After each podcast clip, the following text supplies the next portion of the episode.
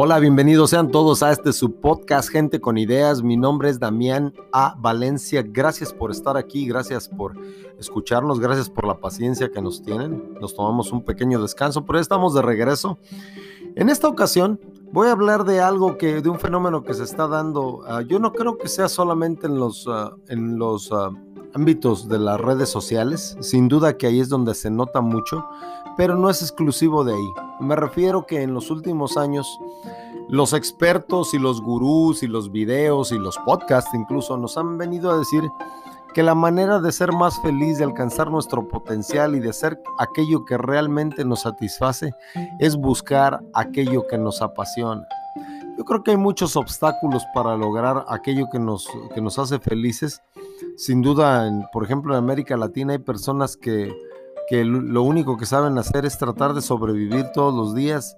Uh, yo creo que todos hemos visto las crisis migratorias, ya sea de Centroamérica hacia el norte o incluso del Caribe hacia, hacia, la, hacia tratar de llegar a Estados Unidos o a vivir, a buscar una vida mejor en alguno de los países que se encuentran entre esos dos puntos.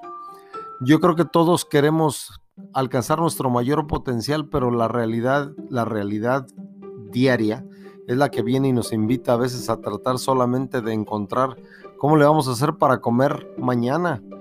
Uh, en esos casos yo creo que lo primero que se tiene que resolver es, esa, es ese imperativo. Primero tenemos que saber cómo vamos a subsistir el día siguiente y después vamos a ver cómo le hacemos para encontrar nuestro potencial.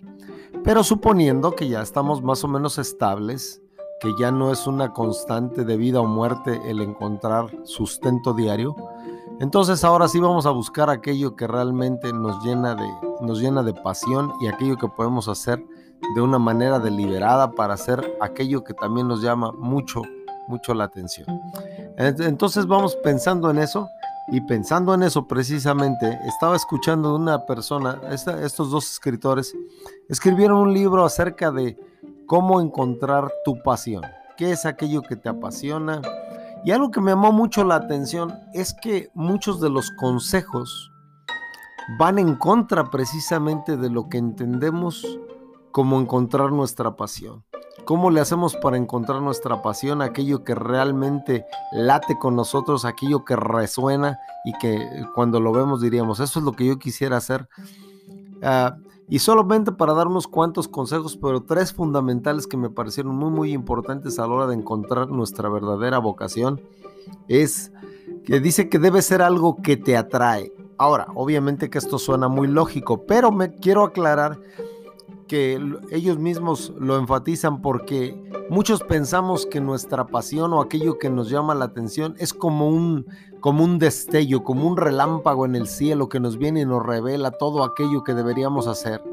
Y no es así, como estas personas lo enfocan de esta manera, dicen que debe ser algo que a lo mejor no te revela completamente todo lo que eres, pero debe ser algo que te atrae. Por ejemplo, una persona que se va a hacer corredor de bolsas o, corredor de bolsa o un, o un broker de, de acciones en la bolsa de valores o se va a volver el próximo Warren Buffett o el próximo Carlos Slim, el empresario más exitoso de toda su generación.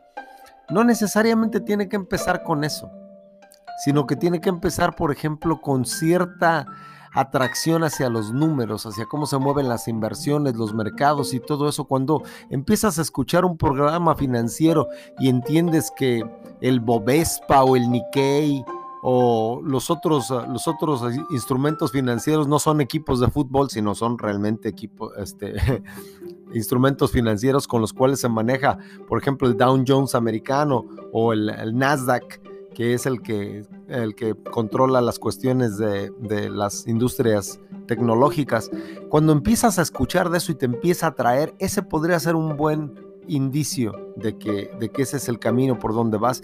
Y otra cosa, digo que no es un destello porque es algo que nos atrae poco a poco. Otra de las características es que te haces mejor cada día vas mejorando y cada día manejas mejor el lenguaje, el lenguaje y la práctica de esos, de esos ah, instrumentos, conoces mejor de números, vas aprendiendo mejor qué es qué, cómo se manejan, cómo se compran o se venden estas cosas. Si es música, vas entendiendo mejor las notas, vas aprendiendo más de historia y de otros músicos que te han llamado la atención.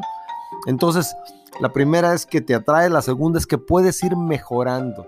Por ejemplo, diríamos el caso de una persona que, tiene pasión por cantar, pero cada día canta peor o la verdad no mejora. Entonces, esa sería una indicación de que a lo mejor por ahí no van las cosas.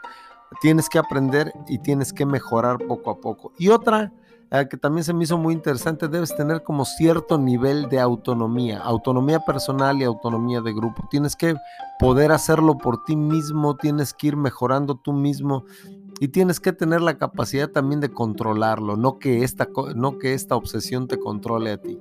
Yo creo que si tenemos esas tres cosas, y así lo explican estos expertos, la pasión, la pasión para, para aquello que nos llama la atención, aquello que de veras es nuestro verdadero llamamiento y vocación, debe tener estas características, que te atrae, que puedes mejorar y que tiene cierto nivel de autonomía. Yo creo que esta es una forma más reposada, más pensada, más lógica de encontrar aquello que nos apasiona y entonces sí, sí, estoy de acuerdo con ellos, eso te puede llevar a un nivel de satisfacción extraordinario que nos muestre realmente el camino por el cual debemos andar y que sea, una, que sea un beneficio, no solo para nosotros, sino para todos los que nos rodean. Gracias por estar en sintonía de este su podcast, Gente con Ideas. Gracias por esta, por la atención que le prestaron a esta, a esta idea. Pero acuérdese, las ideas no solamente es bueno tenerlas, también hay que ponerlas en práctica.